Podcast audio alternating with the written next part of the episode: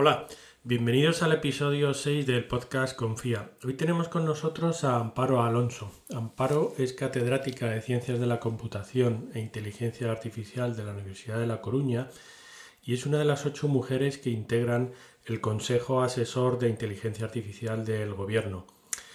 Ella ha sido también presidenta de la Asociación Española de Inteligencia Artificial ha desarrollado varias líneas de investigación para aplicar la inteligencia artificial al campo de la medicina.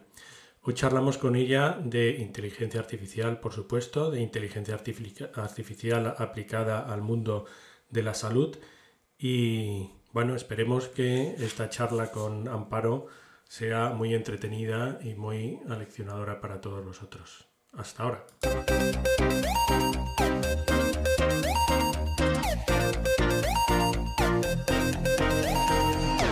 Hola, Amparo. ¿Me oyes? Eh, yo a ti sí. Sí, yo a ti también. Vale, perfecto. Perdona porque no sé por qué le di al clic y me conectó por Skype. Me extrañaba a mí. Bueno, muchas gracias, Amparo, por eh, tu disponibilidad y por eh, querer participar en este bueno, experimento de podcast de inteligencia artificial. No sé si te ha dado tiempo a escuchar alguno de los capítulos que, ¿eh?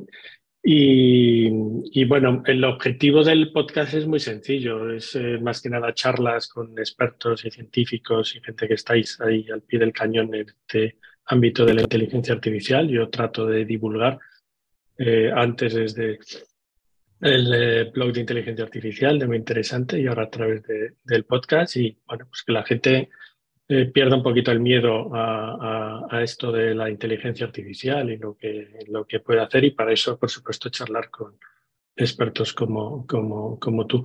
Em, antes, si quieres de empezar, em, em, me gustaría que contaras quién es, eh, quién es Amparo en el ámbito de la eh, inteligencia artificial. Cuéntame un poquito.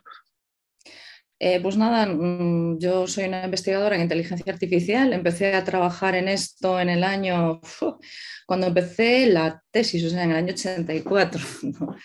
Eh, y, cuando, eh, en realidad empecé antes incluso con la tesina de investigación en la, Universidad de Santiago de Compostela. Y, bueno, con, entrando en el campo me, gustó, me, atrapó la inteligencia artificial y aquí sigo unos cuantos años después. Empecé a trabajar en temas que tenían que ver con lo que se llama la eh, old fashion AI, la vieja inteligencia artificial. Qué remedio, ¿no? Porque en aquellos años era lo que había.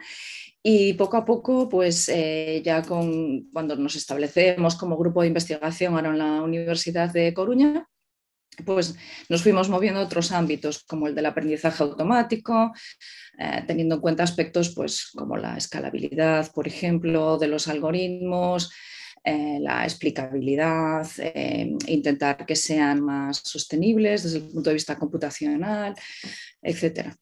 Tengo entendido que eres además presidenta de la Asociación Española de Inteligencia Artificial. ya no, lo fuiste. No, Sí, lo fui durante, yo creo que desde el 2012 hasta el 2021, creo recordar.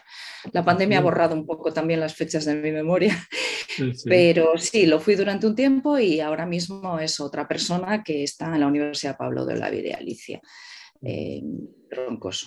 Sí, ¿y qué es lo que se hace en esta asociación en el ámbito de la inteligencia artificial? Cuéntame brevemente. Pues eh, la Asociación Española de Inteligencia Artificial lo que hace es eh, pues, eh, divulgar la inteligencia artificial a nivel científico en el país. Entonces, pues organizamos una conferencia nacional de forma bianual en donde bueno, pues también uno de los objetivos es que podamos eh, conocernos ¿no? entre todos los grupos que hacemos inteligencia artificial en el país, por supuesto, además de conocer en qué trabajamos y, bueno, pues discutir ideas y trabajos de alto nivel, porque en España la verdad es que tenemos eh, muchos y muy buenos grupos de investigación en inteligencia artificial. Tenemos también una, revista internacional de inteligencia artificial. Eh, organizamos eh, escuelas de verano de inteligencia artificial.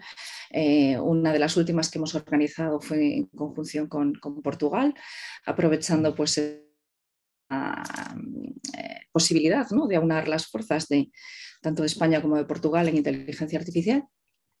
Eh, y hacemos otras cuestiones como pues, apoyar a los jóvenes eh, que están haciendo pues, su tesis doctoral eh, o su um, trabajo fin de máster y ayudarles pues, para financiar pues, parte de sus viajes o de los pagos por registro de congresos, becas, etcétera. Intentamos también estar en, todas las ocasiones en las que nos piden difundir inteligencia artificial y divulgarla eh, a todos los niveles, ¿no? con asociaciones, instituciones, eh, centros de, enseñanza, etc.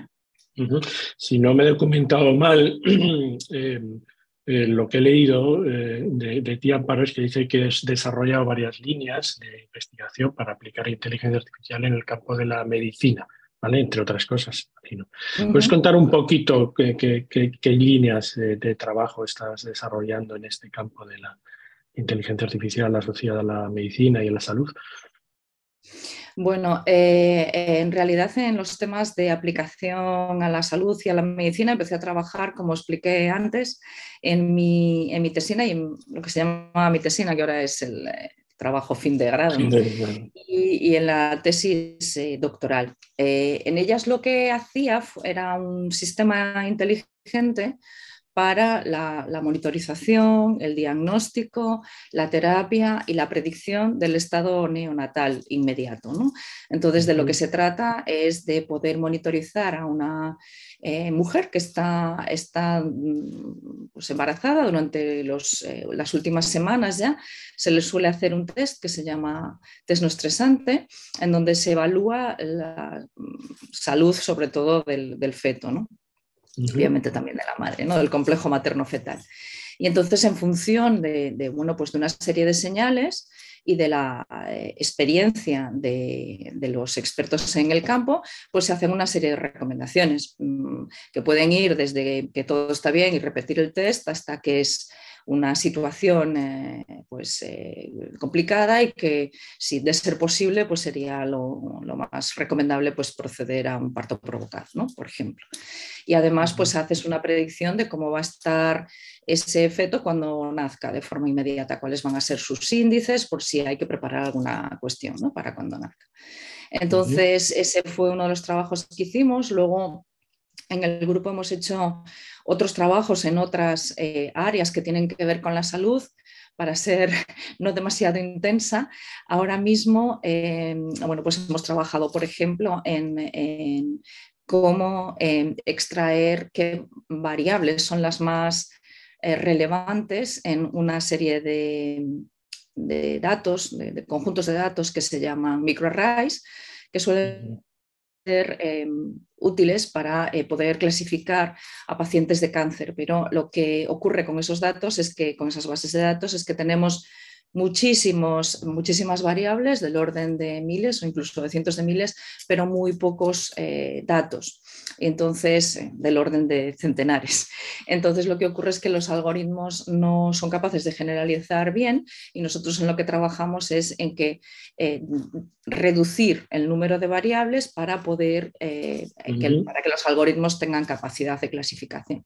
Y ahora mismo estamos trabajando en un tema que tiene que ver con las enfermedades eh, raras, ¿no? en poder em, eh, digamos, de alguna forma eh, aunar lo que es la genética y la genómica de los, análisis genéticos y genómicos de estos pacientes con los diagnósticos o recomendaciones que hayan tenido en su historial médico para poder ayudar al, genetista a tener un diagnóstico más rápido. Muchas veces estos enfermos lo que les ocurre es que vas pasando de un médico a otro, tienes síntomas extraños que son compatibles con varias cuestiones y bueno, pues es un, un largo proceso que intentamos ayudar eh, a paliar siempre, mm, es, una herramienta de ayuda.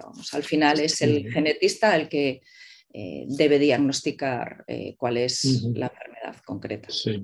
Imagino que, y hablando de enfermedades raras, no sé si viste hace unos días una información que, que salió en varios medios de comunicación de una startup española, Serpa AI, que ha firmado un acuerdo con el Departamento de Salud de Estados Unidos precisamente para diagnosticar y tratar enfermedades raras partiendo de utilizando una plataforma de inteligencia artificial aplicada a la privacidad de datos. Me gustaría que, que valoraras un poco qué te pareció esta información, que te pareció que sea una empresa española y una startup española la que esté realizándolo y, un poco en qué puede ayudar, que eres experta en temas de inteligencia artificial y salud eh, y en este caso también estás desarrollando un proyecto para eh, enfermedades raras, un poco que valores un poco eh, esta noticia y, esta información.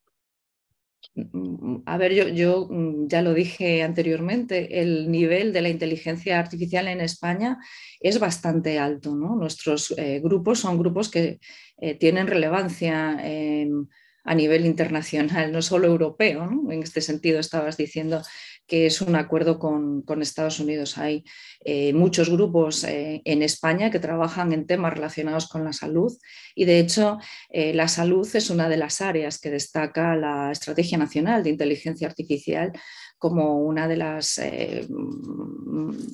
digamos, que, hay que, enfatizar en el país y si uno se va a mirar pues las estrategias autonómicas que han publicado algunas de las autonomías que lo han hecho, que tienen una estrategia de inteligencia artificial específica, como es el caso de Valencia, Cataluña, eh, Galicia o más recientemente Aragón, pues en todas ellas la salud es una de las áreas destacadas porque, como ya digo, eh, hay muchos grupos en España que están trabajando en temas de salud y, de hecho, hace unos días también me llegaba la noticia de que se está preparando la petición de una eh, asociación de Inteligencia Artificial Nacional eh, eh, para tratar los temas de aplicación en biomedicina. Entonces, en ese sentido, no solamente no me extraña, sino que, me parece fantástica esta, este contrato que estás comentando, porque ya digo, es una de las áreas estrellas en, el país. Tenemos muchos grupos que trabajan en inteligencia artificial, en aplicaciones de salud a muy buen nivel. ¿Y en qué podemos ayudar? Bueno, pues yo creo que, que, como comentaba anteriormente, ¿no? muchas veces lo que ocurre es que tienes muchísimas variables, enormes cantidades de datos, pero muy, eh, muy pocos casos y eso hace especialmente difícil trabajar con estos algoritmos de inteligencia artificial. Y mm, algunas de, eh, de los temas que, que, van metidos ahí también tienen que ver con áreas como el lenguaje natural, ¿no? donde va recabando información pues, de las publicaciones que vas encontrando en, revistas especializadas en inteligencia artificial, junto en inteligencia artificial, no, perdón, en, enfermedades raras, sus síntomas, eh, etcétera.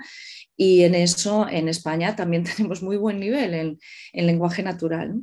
Y ah, bueno, pues no, mm, yo creo que esta es una, ah, a mí me parece un si bien la inteligencia artificial aplicada a la salud es un campo, eh, como digo, de muy buen nivel en España y clásico en inteligencia artificial, ¿no? porque fue una de las áreas en las que se empezó a trabajar en inteligencia artificial en el mundo, eh, creo que el que se pueda aplicar inteligencia artificial a enfermedades raras es una noticia eh, muy esperanzadora, ¿no? porque el tener una enfermedad rara, que es un, es un área en la que hay muy poca inversión precisamente por, por eso, ¿no?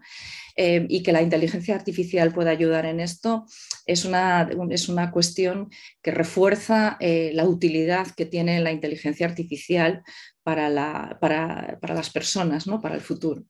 Sí. Tú eres también una de las integrantes de ese grupo de expertos y científicos de, que asesora a, la Secretaría de Estado ¿no? de Inteligencia Artificial.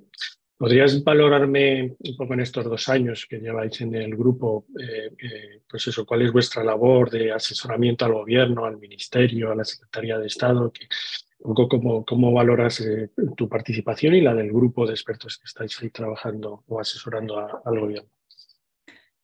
Eh, bueno, pues eh, la labor del grupo de expertos empezó un poquito antes de la publicación de la, pública de la Estrategia Nacional de Inteligencia Artificial.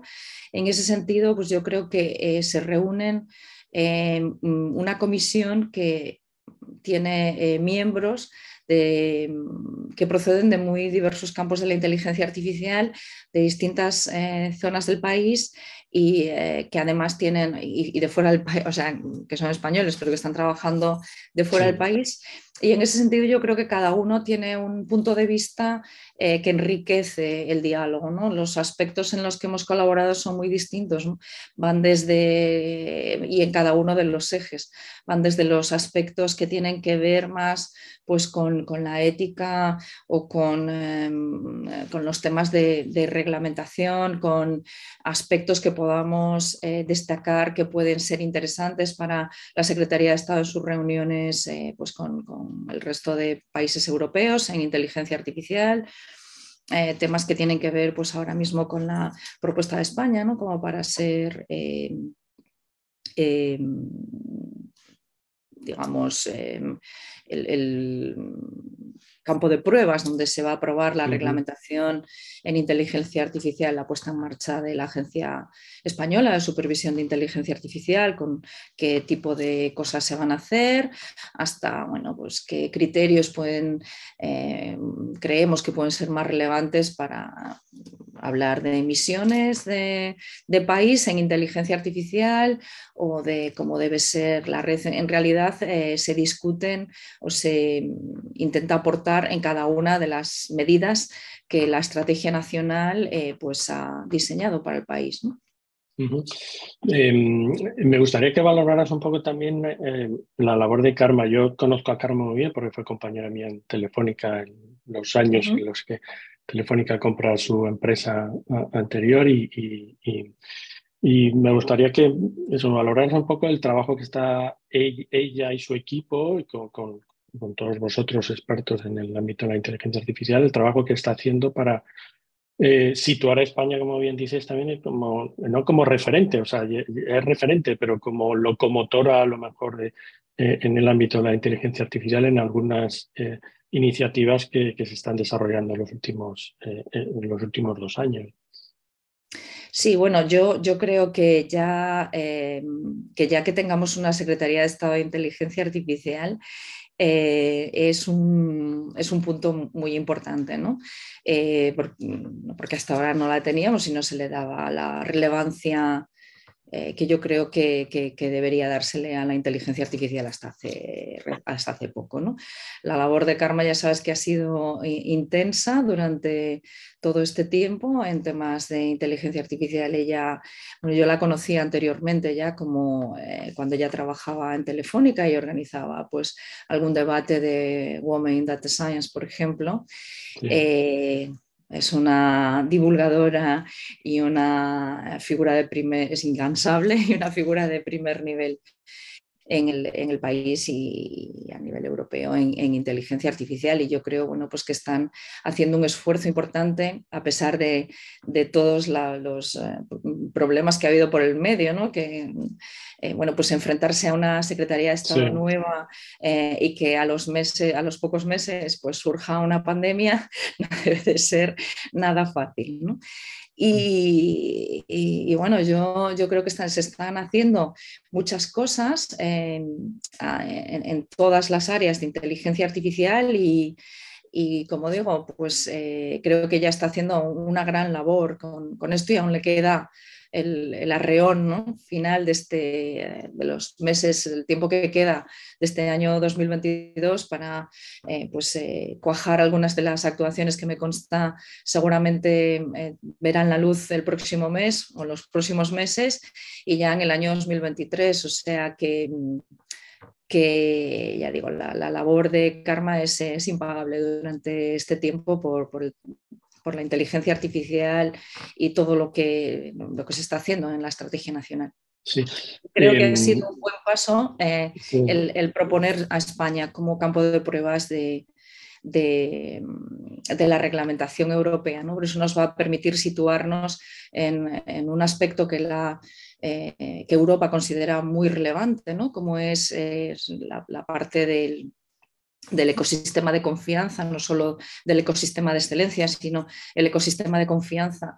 Eh, es, un, es, un, aspecto que Europa ha liderado durante mucho tiempo, que España esté ahí, vaya a ser la primera, la pionera que, que, lo pruebe y que presente este informe en el año 2023, ¿no? cuando seamos capital eh, europea, pues va a ser... Eh, yo, creo que va a ser muy relevante y sobre todo mm, para mí lo es más teniendo en cuenta que el mes pasado Estados Unidos ya presentó también una propuesta de regulación que sigue la estela europea. Entonces, cuando eh, había una cierta, no sé cómo decirlo, em, em, con que Europa se plantease no solo un ecosistema de excelencia, y es cierto que no podemos competir con, las inversiones que tienen China o Estados Unidos, ¿no?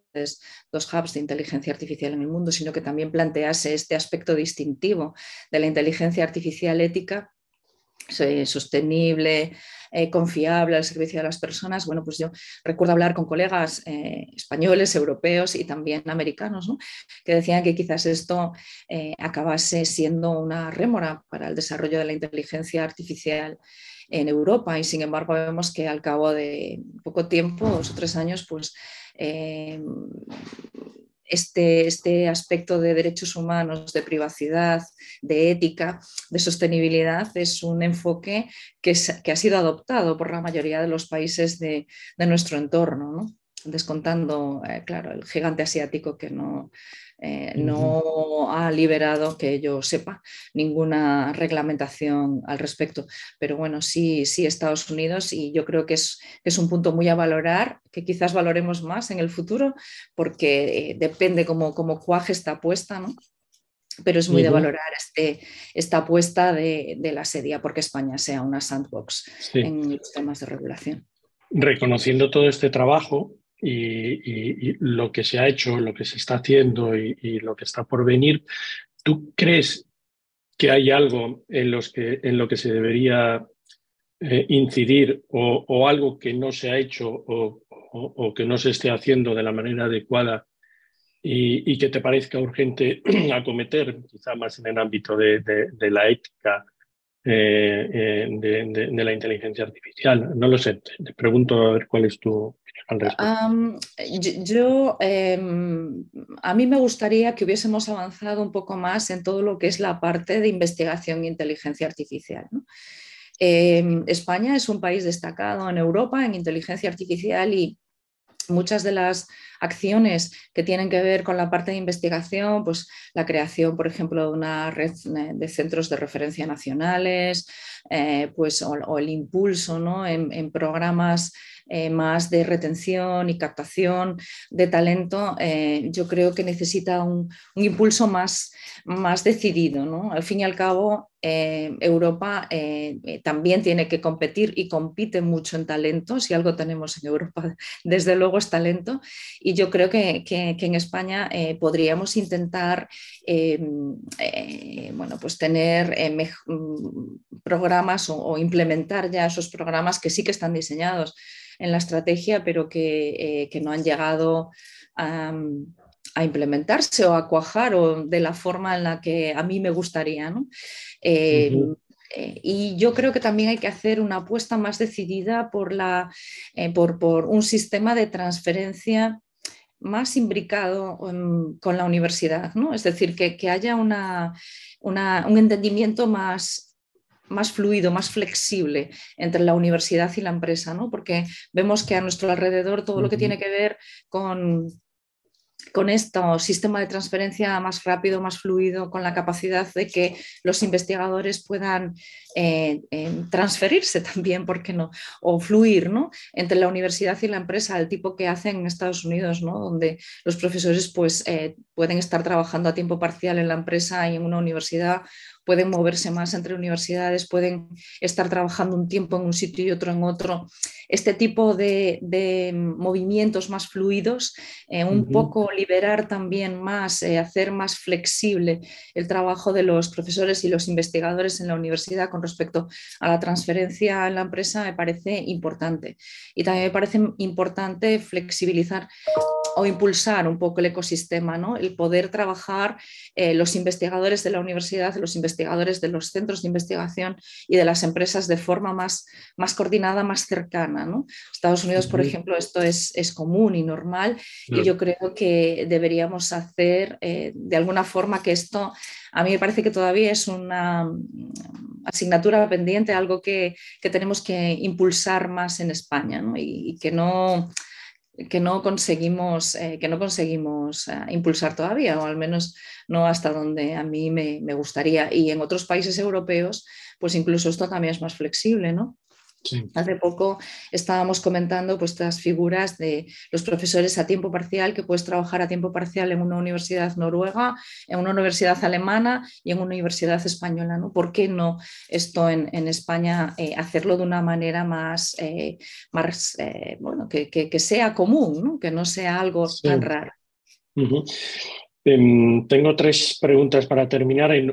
me gustaría ponerte encima de la mesa algunos nombres de científicos o expertos en el ámbito de la inteligencia artificial y que me dijeras lo primero que te viene a la cabeza. Los dos primeros nombres además son ex compañeros también en, Telefónica, a los que me imagino que conoces perfectamente, porque alguno es compañero también en, ese grupo de expertos, de asesores. Pero el primer nombre que te quería poner encima de la mesa es eh, eh, Nuria Oliver. Bueno, Nuria es, es, eh, es, una em, científica de primer nivel en España que te voy a contar que tú no sepas. ¿no? Ella además es una comunicadora también fantástica y una divulgadora de la inteligencia artificial. Y yo creo que, tenemos, que es un lujo eh, tener a, Nuria Oliver eh, como científica de inteligencia artificial en España. Es que no sé qué decirte, me pones en un, en un, tremendo compromiso. Em, em, yo además tengo, tengo una relación mm, profesional estrecha con ella, en el sentido de que eh, pues hemos compartido estancias o, reuniones en, Bruselas con el tema de los expertos de alto nivel en inteligencia artificial, nos comunicamos con relativa eh, frecuencia. Hace poco hablaba con ella eh, por, mm, temas que tienen que ver con asociaciones como el IEQ o la CM en cosas de inteligencia artificial bueno, yo, yo creo que, que, es una figura de primer nivel internacional en inteligencia artificial. Un lujo. Si alguno de los nombres que te cito no quieres decir nada, dices no comments y, y, ya está. Es que si son compañeros en, la, en, el consejo, te diré que todos. Eh, que, que, no, Algunos sí, otros no. ¿eh? Algunos sí, otros no. Pablo Rodríguez. Uy, Pablo, pues Pablo eh, eh, es una persona que tiene siempre unas opiniones eh, además de, por supuesto, sensata, siempre tiene un punto de vista original que compartir ¿no? en, todas las cuestiones que se plantean en el Consejo. O sea que para mí em, es alguien imprescindible también en, cuanto a, ya digo, en cuanto a lo que tiene que aportar a, España a nivel de inteligencia artificial. Eh, Asunción Gómez bueno, ¿qué voy a decir ¿no? Eh, de Asunción? Es que, claro, me, pones, me, lo, pones muy complicado. Asun además está en la Real Academia de Lengua, que te voy a contar sobre, eh, sobre ella. ¿no? Yo creo que, que de nuevo es, es una mujer eh, muy relevante en temas que tienen que ver pues, con, las ontologías, con, temas de lenguaje, con esa área tan retadora ¿no? de, la, de la inteligencia artificial. Sí. Em, Ramón López de Mantras. Bueno, Ramón es un pionero de la inteligencia artificial con puntos de vista siempre originales. Eh, precisamente lo, vamos a tener el lujo de escucharle dentro de eh, un par de semanas eh, aquí en la, Facultad de Informática de la Universidad de Coruña. Nos va a dar una charla sobre la, nueva inteligencia artificial, o sea que eh, eh, ha sido de él quien ha escuchado el, podcast y siempre, siempre eh, mm, tiene algo también original que aportar a la inteligencia artificial y unos puntos de vista muy personales en algunos aspectos sobre ella. Sí. Te lo complico un poco más. Ray Kurzweil por favor. es que ya no puedo decirte nada más porque voy a decir todo lo mismo de, todos. Em, José Luis no no, me digas más nombres, por favor, porque es que ya no sé qué decir de ellos, claro. No te digo más nombres, pero sí te pregunto, ¿por qué crees que, que la gente, la verdad es que no, sabría definir si mucha gente, poca gente, o, quizá a la, que se le da más eh, incidencia, sobre todo en, determinados lugares, pero ¿por qué crees que la gente tiene tanto miedo? En general a la tecnología o los avances tecnológicos y no sé si en concreto a, aspectos como la inteligencia artificial, que, muchas veces en la ciencia ficción y en las películas o, en las noticias se habla desde un punto de vista muy negativo. Bueno, a ver, em, complicado manejar esto ¿no? y contarlo más o menos rápido. Yo creo que se podría resumir en que prácticamente toda la tecnología es dual. Eh, la inteligencia artificial no es la primera ni seguramente será la última tecnología que se podrá usar para el bien o para el mal. Eh, yo a veces eh, les pongo ejemplos sencillos a los alumnos. Yo, en mi casa tengo varios cuchillos, normalmente los utilizamos para cortar la carne, el queso, estas cosas indudablemente se pueden utilizar para otras cosas. la energía nuclear, pues todos sabemos que se puede utilizar para eh, el mal, pero eh, también es una ayuda mm, imprescindible, por ejemplo, para luchar contra enfermedades como el cáncer. ¿no? La inteligencia artificial eh, es también una tecnología dual. Entonces, a mí me parece muy importante este, este aspecto ético de la inteligencia artificial. Yo creo que para darte cuenta de que tienes, de que puede ser un problema, pues tienes que poner los pasos para, para, eh, pues para que esto no ocurra, ¿no? Y temas que tienen que ver pues, con el desarrollo de armas autónomas, por ejemplo, pues es, es preocupante y deberíamos hacer algo para que eso no ocurra. Y después sobre la ciencia ficción, pues eh, claro, mm, eh, es difícil tener películas o, novelas de ciencia ficción donde eh, la normalidad sea lo que impera y no ocurra nada, ¿no? entonces no podrías escribir una novela ni podrías tener una película. ¿no? yo a veces también lo digo, claro, Romeo y Julieta es el arquetipo de la novela de amor, pero es una tragedia, ¿no? No, ¿no? no, te habla de algo normal y de algo feliz. ¿no? Pues yo creo que la inteligencia artificial eh, hay que divulgar también eh, para lo que sirve, para qué es útil, eh, que yo creo que es, una de las tecnologías que más nos van a ayudar para luchar contra cosas que tenemos enfrente y que son acuciantes, como por ejemplo el cambio climático, pero también es cierto que puede hacer crecer los sesgos o las diferencias entre las, personas, los países, etcétera, y hay que, hay que luchar contra eso. Entonces yo creo eh, que, bueno, que, la, divulgación, que la eh, prevención sobre todas estas cuestiones es, eh, es, importante y es importante transmitirlo a, la población, ¿no? que tengamos pues cultura también tecnológica y cultura en inteligencia artificial. Yo creo que eso nos ayuda a saber qué tienes entre manos y qué puedes hacer y yo creo que, por ejemplo, eh, ha sido parte de esta divulgación y de esta cultura la que ha tenido que ver con esta adopción de la inteligencia artificial más ética. El darte cuenta, eh, bueno, pues de que eh, la privacidad es importante, ¿no? de que los derechos humanos son importantes, de que la tecnología tiene sesgos y que hay que detectarlos y que hay que trabajar para que esos sesgos no aparezcan en las herramientas. ¿no? Una última pregunta, nos quedan siete minutitos, em, y va precisamente por, eh, yo no sé si eres escéptica o no cuando se habla del concepto de la singularidad y de ese momento en que eh, la inteligencia o las máquinas serán eh, superiores a la, a la, inteligencia de las máquinas. La inteligencia no biológica será superior a la inteligencia biológica. Y hay eh, por ahí eh, experiencias en las que mm, pues hay música, pintura, escritura creada por, por inteligencia artificial, pero bueno, lo que se dice y lo que además el, profesor López de Mántaras eh, dice claramente es que sí, que hay inteligencia específica, inteligencia artificial específica que, que, ya es superior a la inteligencia humana porque es capaz de procesar datos con muchísima más capacidad, etcétera. Pero esta mañana te, ah, eh, uno esta pregunta a algo que he leído esta mañana en un medio de comunicación, que creo que salió también días atrás, que dice que la nueva estrella del arte eh, es una inteligencia artificial que ha aprendido de los grandes maestros y en concreto habla de, de, una colección del Museo de, Moderno de Arte de, Nueva York. Bueno, pues ah, un, científico turco que, que ha entrenado a, pues a una máquina para que sea capaz de crear en vivo arte con todas eh, las obras del museo. Bueno, eh, te hago esta... A ver, eh, a ver qué opinas al respecto y ya, y ya terminamos. Bueno, son muchas cosas las que me has preguntado en una sola pregunta. Em, es, es, cierto lo que dice el profesor López en Mántaras, ¿no?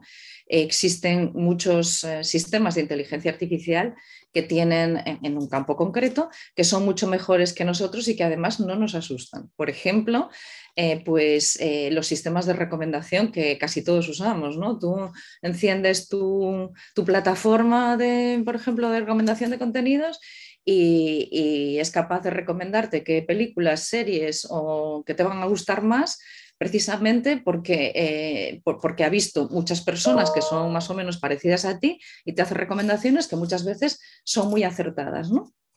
O, o, te vas a cualquier mm, tienda, hoy en día cualquier tienda que tenga web y, parte física y te va a recomendar qué es lo que te va a gustar comprarte y la mayoría de las veces pues también acierta. Y no te da ningún miedo que acierte con eso.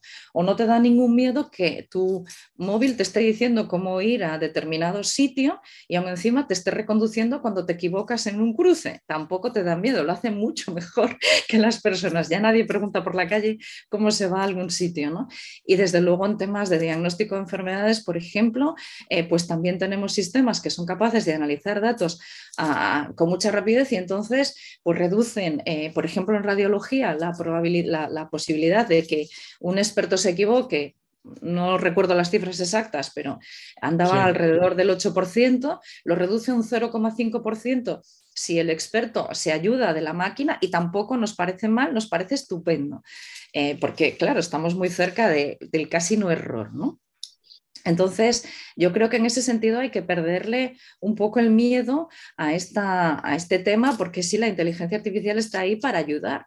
Em, yo creo que también hay una cuestión que, a veces, igual lo digo un poco naif, ¿no? pero somos los ingenieros los que diseñamos estos sistemas y somos personas, no hay ninguna razón que eh, te em, impulse a hacer un sistema, o no debería haberla, que haga daño a las personas. ¿no?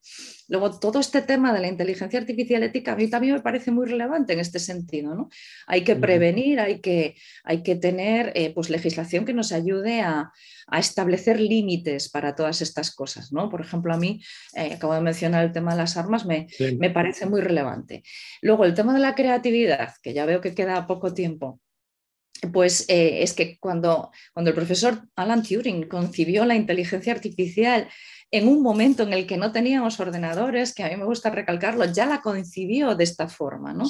Ella decía que las máquinas podrían competir con los humanos en temas y aspectos creativos. ¿no? Él ya hablaba de esta fusión con otras disciplinas, ¿no? como la, filosofía, el arte, etc. Yo creo que nos ayuda a explorar nuevos caminos. Eh, a mí me, pareció emocionante escuchar eh, cómo se completaba la, la décima sinfonía, ¿no? el proyecto X, que es una versión que a lo mejor Beethoven hubiera hecho una distinta, sí, pero bueno, podría haber sido esta. ¿no? Entonces yo creo que es, eh, yo lo vería como cómo ayudar también a los eh, humanos a ser creativos y a inspirarnos en, temas, ¿no? Siempre eh, los humanos vamos a estar ahí para, eh, porque la, inteligencia artificial al final lo que hace es trabajar con datos que ya existen, ¿no? Y puedes aportar tu cierta creatividad, pero yo creo que en eso las personas eh, siempre van a tener ese aspecto más, más disruptivo, más de salirse, ¿no? Que a lo mejor las, del salirse de la corriente, ¿no? Que a lo mejor las máquinas pueden hacer en una pequeña en una eh, pequeña proporción, pero yo creo que los humanos en ese sentido eh, siempre mm, vamos a tener una mente diferente, ¿no? mucho más compleja. Perfecto. Estamos en tiempo. Te agradezco mucho, Amparo, esta charla. Me hubiera gustado seguir más tiempo, pero el podcast ya me dijeron los que saben, eh, yo soy neófito, que, que no me pase de, de, más de 40 a 45 minutos. Y, y, bueno, espero que tengamos eh, más oportunidades de charlar en otros entornos y muy, muy agradecido a, a, a, tu disponibilidad, Amparo. Muchísimas gracias. Muchas gracias a ti. Un placer. Bueno, un placer, ¿eh? Hasta luego.